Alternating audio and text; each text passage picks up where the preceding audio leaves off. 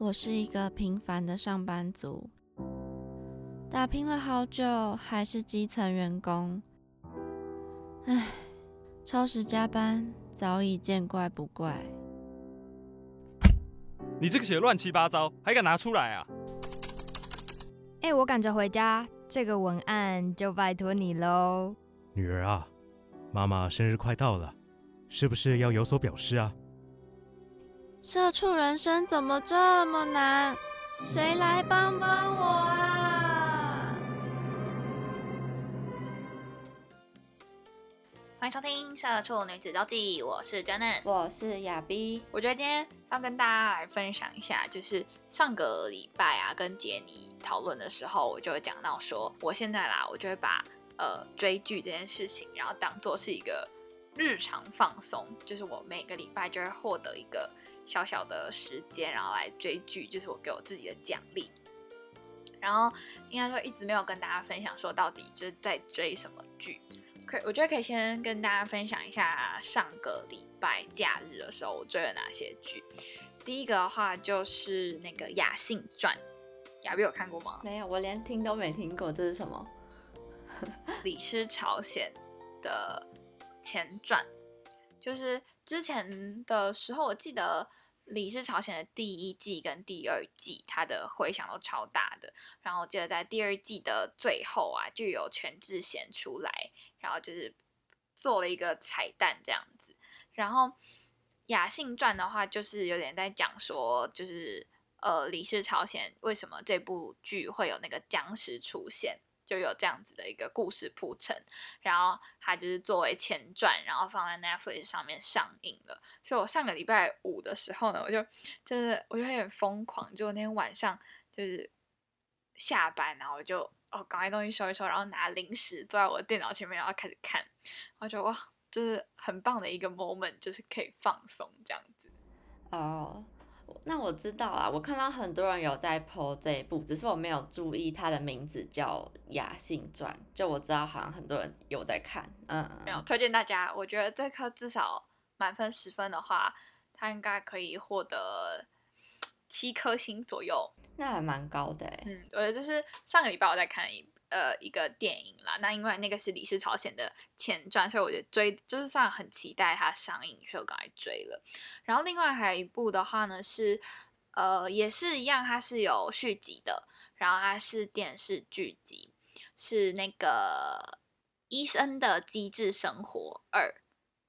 不知道大家有没有听过？但呃，《医生的机智生活》它在第一季的时候就还蛮红的，然后第二季终于出来了。当然我现在第二季的话，我几乎是每一个礼拜都跟播，就是每个礼拜都超呃超级期待礼拜五，因为就是看他礼拜四上映，然后我就会礼拜五下班，然后就是奖赏我自己哦，辛苦了一个礼拜，然后我就看追追一集新的这样子。嗯，还不错哎，我是原本有追第一集、第二集，我原本也是跟播的状态。只是我中间突然看了一个动漫，叫做《猎人》，你听过吗？猎人不是应该也是比较久以前的？对，你说后来开始有在 Netflix 上面上映是吗？对，它就是超久以前，但它出现在那个也是出现在 Netflix 上面，然后就点进去看了，发现哇，真的停不下来，然后直接那个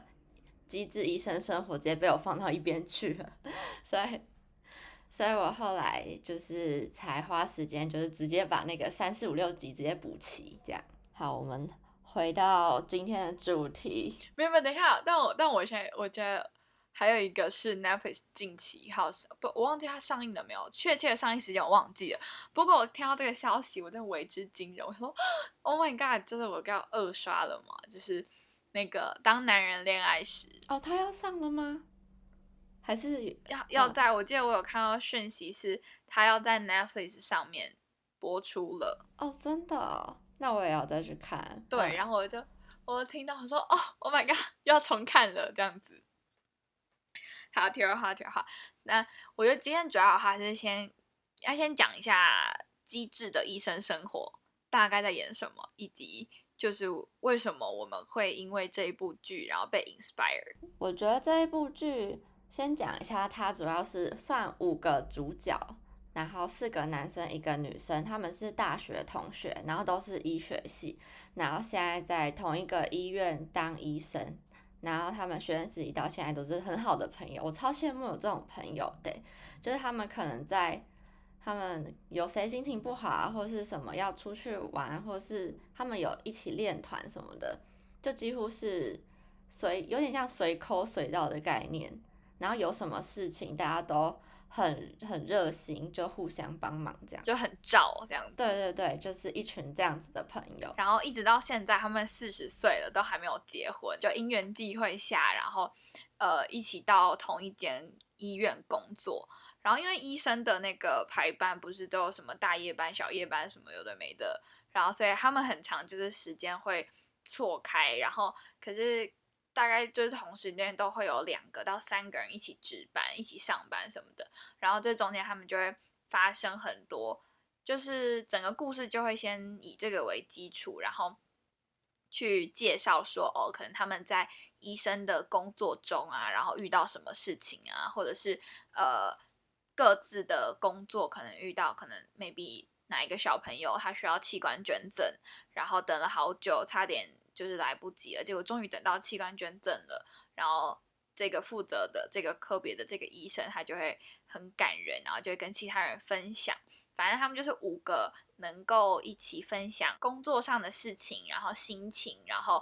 就是什么困难什么，他们都会一起分享的一群好朋友。这个故事主要就会在诉呃，就会诉说说他们在这个医院，然后遇到了什么事情，然后有哪一些议题是值得。就是观众去探讨的这样子。对，我觉得它不同于一般电视剧的，就是它没有一个很明确的轴线。就是可能一般电视剧有什么一开始他们好人，然后遇到坏人，然后可能要去打击犯罪之类，就没有这种很固定的模式。他们就比较像我们在看一群人的日常生活这样子。对，因为可能像好，例如《太阳的后裔》好了，他就是会说哦。呃，男女主角到底怎么相遇的？然后他们怎么相处？然后呃，中间遇到了什么坎坷离奇的事情？然后最后还是什么有情人终成眷属，什么在一起？然后结结局，这个大概是也不是只是说韩剧啦，可能就是电视剧或者是这种剧集都会有的一个路线。那可是这个就是《医生的机智生活》，我感觉它有点像是。精致版的八点档，对 我觉得它很像精致版的八点档。有 有，它比较没有那么多就是什么好人坏人之类的问题，它只是就是会先描述说，呃，这一群，因为他们都是医生，那他们在医生的职涯过程中会遇到百百种的病人，然后百百种的案例，那他们怎么样去就是度过，或是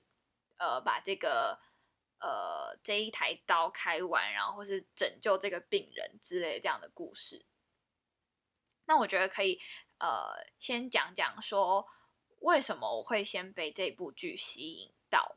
我觉得我先被这部剧吸引到的是，因为其中一个医生他是小儿科医生，然后因为我本人是非常同情心泛滥的人，就是只要这部片有跟什么亲情有关系的，我觉得。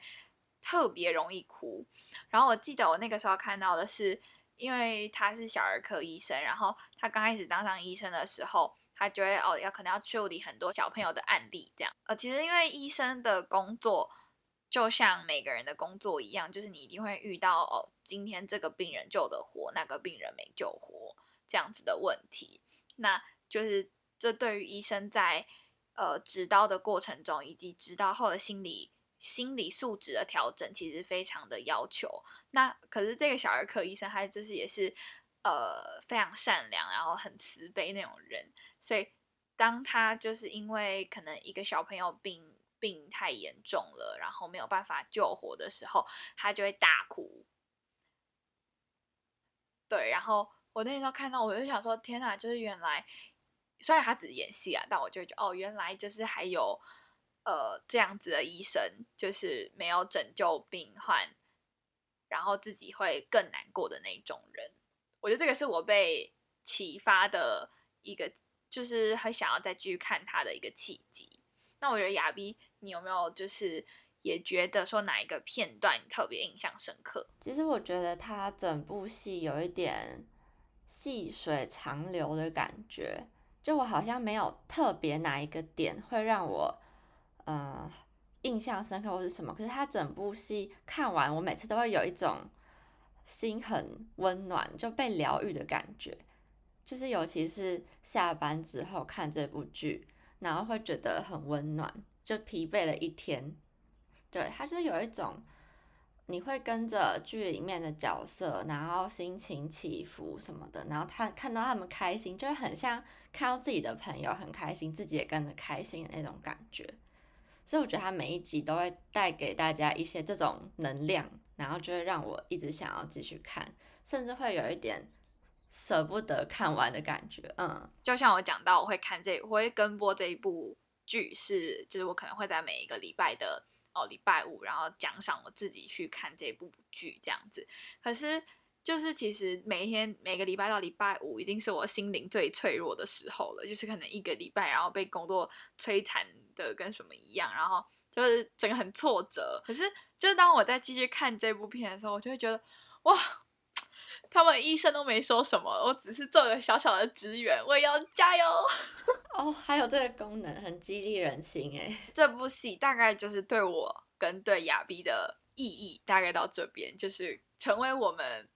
呃茶余饭后，或者是奖赏自己，或者是抚慰心灵的一部片。那我觉得，如果大家你们还没有去看过的话，你们可以去看一下。尤其是如果你现在也是正处于就是被可能工作。然后摧残的有点厉害，然后你可能啊觉得说天哪，我干嘛选这个工作之类的，你可以去看一下，真的，因为你会发现天哪，他们的生活比你还要更痛苦，那他们都撑下去了，你凭什么不撑下去？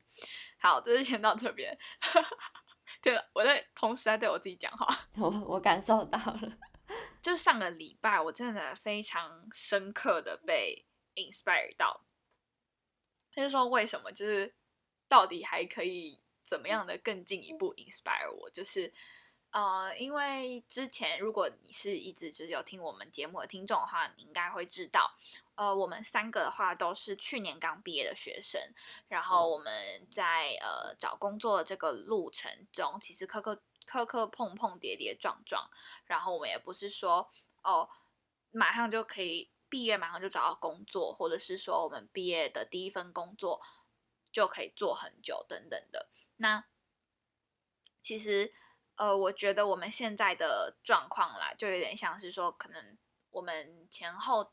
工作大概还没有满一年，我觉得还没有，对吧？大家应该都还没有满一年，然后有点像是我们是职场上的菜鸟，我们是新手。那虽然说我们，呃。很有自信，然后呃找工作的时候我都都愿意学，我什么都愿意做。但其实很多东西是你真的必须得经过职场的历练以后，你才会更清楚这些东西该怎么做，或者是怎么样做才是对的，怎么样做才是有逻辑的。我觉得这个都是呃不可否认的，职场比学校更有优势的地方，以及就是更不同的地方。那我觉得就正是如此。因为我们就是缺乏社会经验，缺乏工作经验，所以在工作的过程中，其实很容易会有一些那种犯错的地方。那，嗯，因为像举我自己的例子来说好了，我我特别是那种，就是今天如果我犯错，我就会觉得天塌下来的那种人，就是我觉得这可能跟。教育环境有关系，或者是一直以来接受到的价值观有关系。但可能像我在学校的时候，我就是那种，我就是有一点可能，例如我们在拍片好了，然后我就会觉得那个人怎么可以这样？他就是呃，就觉得他如果一个不小心做错，然后就会觉得他呃，就是有点类似十恶不赦这样的。或者是如果我自己因因为我自己的问题，然后导致整个剧组 delay，我就会觉得。天呐，我天，我要我全世界要垮了！就是我怎么会犯这样的错？然后就是会一直很呃愧疚，很对，很自责的那种那种状况。那我觉得就是可能这个也是就是在学校跟在在职场不一样的地方，因为在学校的话，你你可能还是可以一直保持着这样的心态，然后呃大不了就是。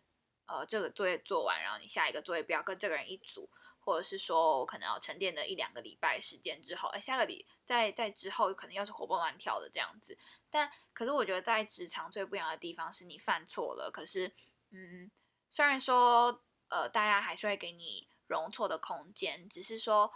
呃，今天你没有办法，就像在学校一样，一样自责两三个礼拜，然后所有事情都停摆，就是工作还是得必须下去这样子。那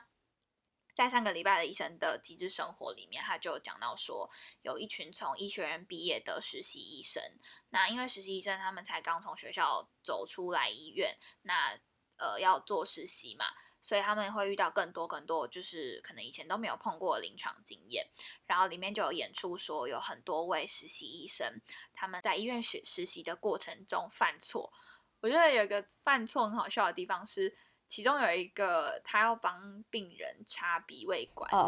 然后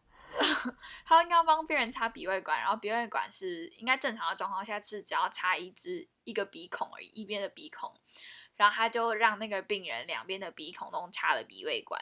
然后还不觉得自己犯错。对，然后另外一个是，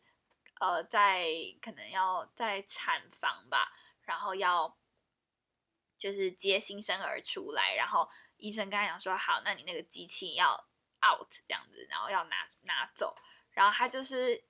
听可能听错指令还是怎样吧，他就直接拿这个机器，然后走出手术室。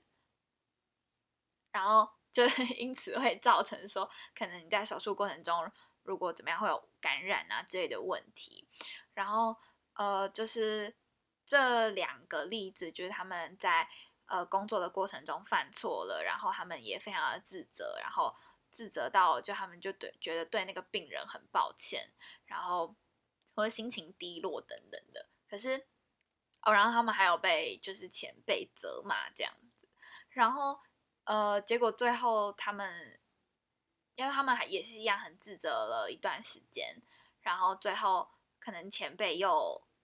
就是有呃用宵夜，然后奖赏他，然后顺顺便给他写了一个字条，就跟他讲说哦什么我实习的时候犯过比你更糟糕的错误之类的，然后或者是那个病人最后要出出院了，然后他就很谢谢这个医生，那。嗯，我就会觉得说，其实这个就很像我们现在的工作状况，因为我们是呃职场新手、职场菜鸟。然后虽然说 OK 好工作了，这大概还不到一年的时间，但至少也有半年。可是其实呃，跟在公司的其他呃就是其他同事比起来，我们真的应该是远远还有很多需要去学习的。那像我自己在就是工作的过程中，我我也刚好就是遇到说有点像做错事情的时候，然后因为像前面有讲到是我自己的个性嘛，所以其实我大概低潮了两个礼拜哦，然后嗯，对，就是我大概低潮了两个礼拜，然后我就觉得天哪，我怎么会犯这样的错误？我怎么会这样？我怎么可以造成？别人的麻烦，然后或者是我在工作的过程中，然后被其他的那个同事 cover，其他的哥哥 cover 的时候，我就会觉得哦天哪，我我怎么这么烂，然后好 suck 这样子，我就会疯狂的责备我自己。然后刚好就是在呃真的心情最低落的时候看到这部片，所以整个人就是有点像是我被说服了，有点像是 OK 没关系，就是你你在工作中。你犯错了，可是日子还是要过下去，工作也还是得做下去。那最重要的不是你犯错的那个事情，而是你犯错后你要怎么解决，跟你下一次你要怎么去，就是避免这个错误再发生。对，有改进比较重要。嗯，不知道就是大家有没有也遇过这样的问题？不过我觉得在我出社会后第八个月、第九个月。遇到这个问题，然后我觉得很新奇，因为是第一次，就是说，呃，我犯错，然后没有办法让我自己低潮三个礼拜，什么事都不做。我的话，我觉得我第一份工作里面犯的错有一点太多了，但就是小小的错这样子。然后可能有一些也在之前的集数有跟大家分享过。然后我现在讲一个是我离职之后，就是还被打电话来说的错，就是我都已经，就是我都已经离职了啊，我有犯错，你说对，特地打电话来跟你说，我应该我应该没跟你讲过吧？没有没有没有，没听过。对，这个我真的是会记一辈子吧。就是因为他也是好心提好心提醒我，就是我离职之后，就离职的那一天，不是可能很多东西都要交接之类的，就可能我电脑的东西要上传到公司的，反正就什么网域之类，反正就是上传到公司的那边，然后我的电脑才能才能清空给下一个人嘛。然后可能目前工作上手上的进度到哪，我都要跟我的同事讲什么的。然后反正就有给我一张那个离职的流程，然后我就好，我就照着一条一条跑，什么去人事部，然后归还什么卡之类的，然后电脑归还了，好，我就全部都确认完了，然后就好，那我就离开公司了。他说，嗯，应该都交接 OK，然后都跟我同事讲的很清楚了，好，然后就是过了几天之后，然后。我之前带我的那个同事，他就说有一件事我不知道要不要跟你讲，然后他就说，他说以他的身份其实不该跟我讲，但是他觉得这件事有点严重，然后也是希望我以后可以注意这一点。然后他跟我说，就是我离职这件事怎么没有跟其他人讲，然后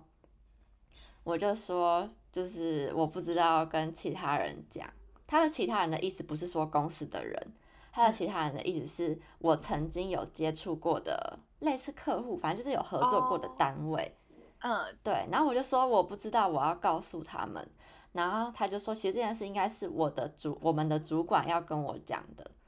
就是通常新人有可能会不知道这件事，所以他说他也不怪我，只是他觉得这是一个很就是有点没有礼貌的行为。对，就他说这件事很没有礼貌，就是你如果离职，因为如果之后那个人你合作的单位别的公司的人他要找你好了，可是他就不知道你已经离职啦，所以应该是我连我的东西要交接给谁，我都要跟我曾经合作过的人，就还有持续合作的过的人都要讲这件事，就可能应该是要在那种共同的群组讲说，哦，那之后的话，呃。这边的窗口会有谁谁去负责？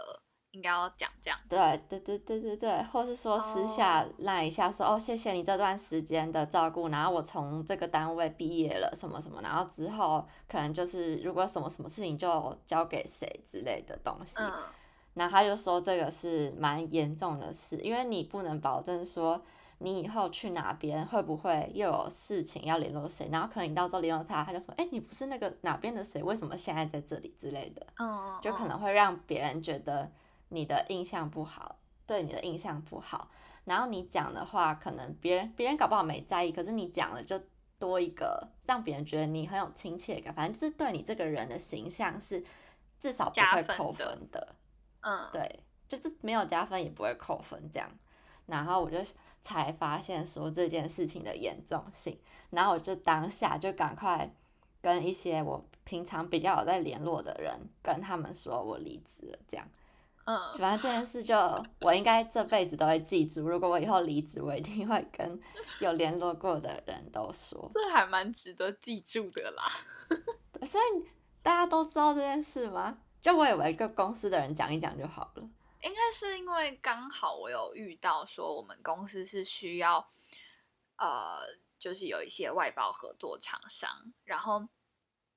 可能我之前的同事他离职的时候，他也会在这个群组上面先讲说，哎，那可能我先把我邀进这个群组，他就说，那这位是我们什么什么什么部门的。谁谁谁？那之后的话呢？这边的窗口就会由他来负责。哦哦哦，对我加进去的时候，嗯，对对对，我们之前是这样子的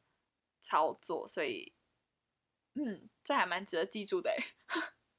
就是而且他还特地就是在你离职之后打电话给你说这件事情。对，就是我觉得是蛮好的，就他一直都很照顾我，就带我的那个姐姐，她一直很照顾我。他就觉得这件事还是跟我讲比较好。然后他还说，就是我的主管后来好像也有抱怨一些事情吧，可是其实是他没有交代清楚，可能他会觉得我知道，但我其实不知道的事情。哦，对，我想说，好吧，算了，难免啦，难免。对，好了，好了，都离开了，就就这样子吧，至少有学到很多东西。嗯 Oh my god，好沉重哦，这个好沉重哦。但就是我会觉得说，其实，嗯，因为你在学校你犯错，你可能会觉得老师对我印象不好，老师会把我扣分。对，可是其实，在工作上，我不太确定工作上会不会像在学校一样，就是谁把你扣分什么之类的。但尤其是说，假如说像你现在离职好了啦，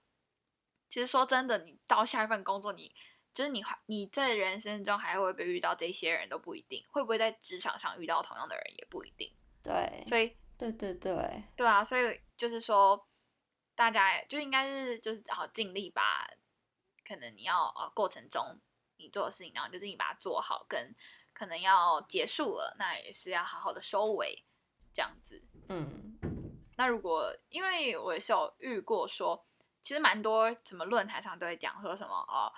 那个辞职之后啊，或者是你要找下一份工作的时候，这新的主管打电话到旧的公司去，嗯嗯嗯，这个我好像有听说。对对，也是有这样的状况。那就是尽量避免说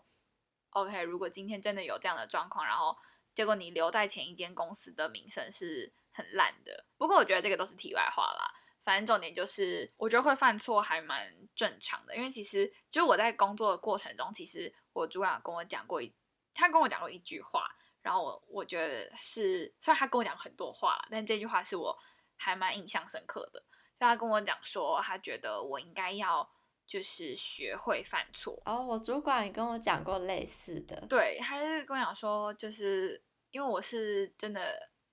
可能好，我今天拿一个东西去给老板看，然后呃，老板就有什么纠正或者修改一下，然后我就会觉得很自责什么这种。然后有一天他就是很就是跟我讲说，那他觉得虽然说会觉得很自责，那也蛮好的，只是应该要学会犯错这件事情，而不是就是一直很害怕去，因为很害怕犯错而就是绑手绑脚的，然后你什么事情都不敢做。嗯，这句话还蛮重要的，就是之前我可能只觉得说听你在屁呀、什么的，可是当我现在真的遇到的时候，我就会觉得，嗯，就是犯错这件事情，或是犯错的经验，你要怎么样应用到下一次的呃工作过程中，以及你要怎么样呃，就是犯错之后，然后要好好的收尾，我都觉得这个还蛮重要的，而不是可能就是不能像在学生时期，或者是说。呃，你就一直拘泥或者钻牛角尖，说啊我犯错了，我好烂哦，我怎么可以造成别人的困扰？然后一直无限轮回下去，然后反而你甚至下一次同样的事情你也没有去呃修正。对，就至少犯错过后，下一次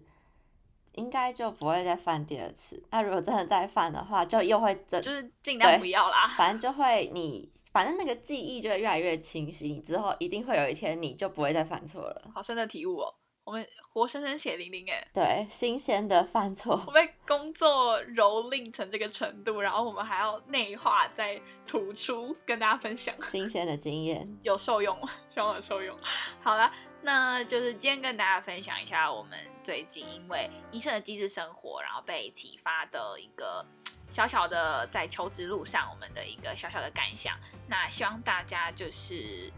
嗯，犯错没关系，就是但我们要勇于承认我的错误，以及就是你要知道怎么样日后要修改，我觉得这个才是最重要的。好啊，那就是希望今天我们的呃分享有帮助到大家，又或者是如果你还是觉得我们很烂草莓，那也没办法。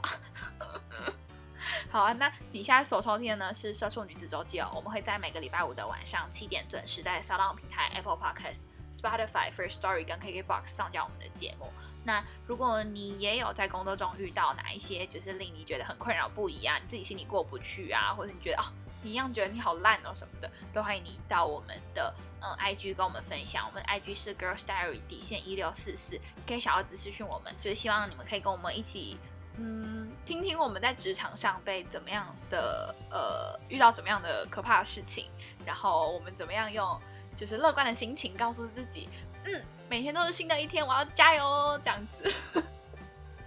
好吧，那我们就下个礼拜见喽，拜拜。拜拜。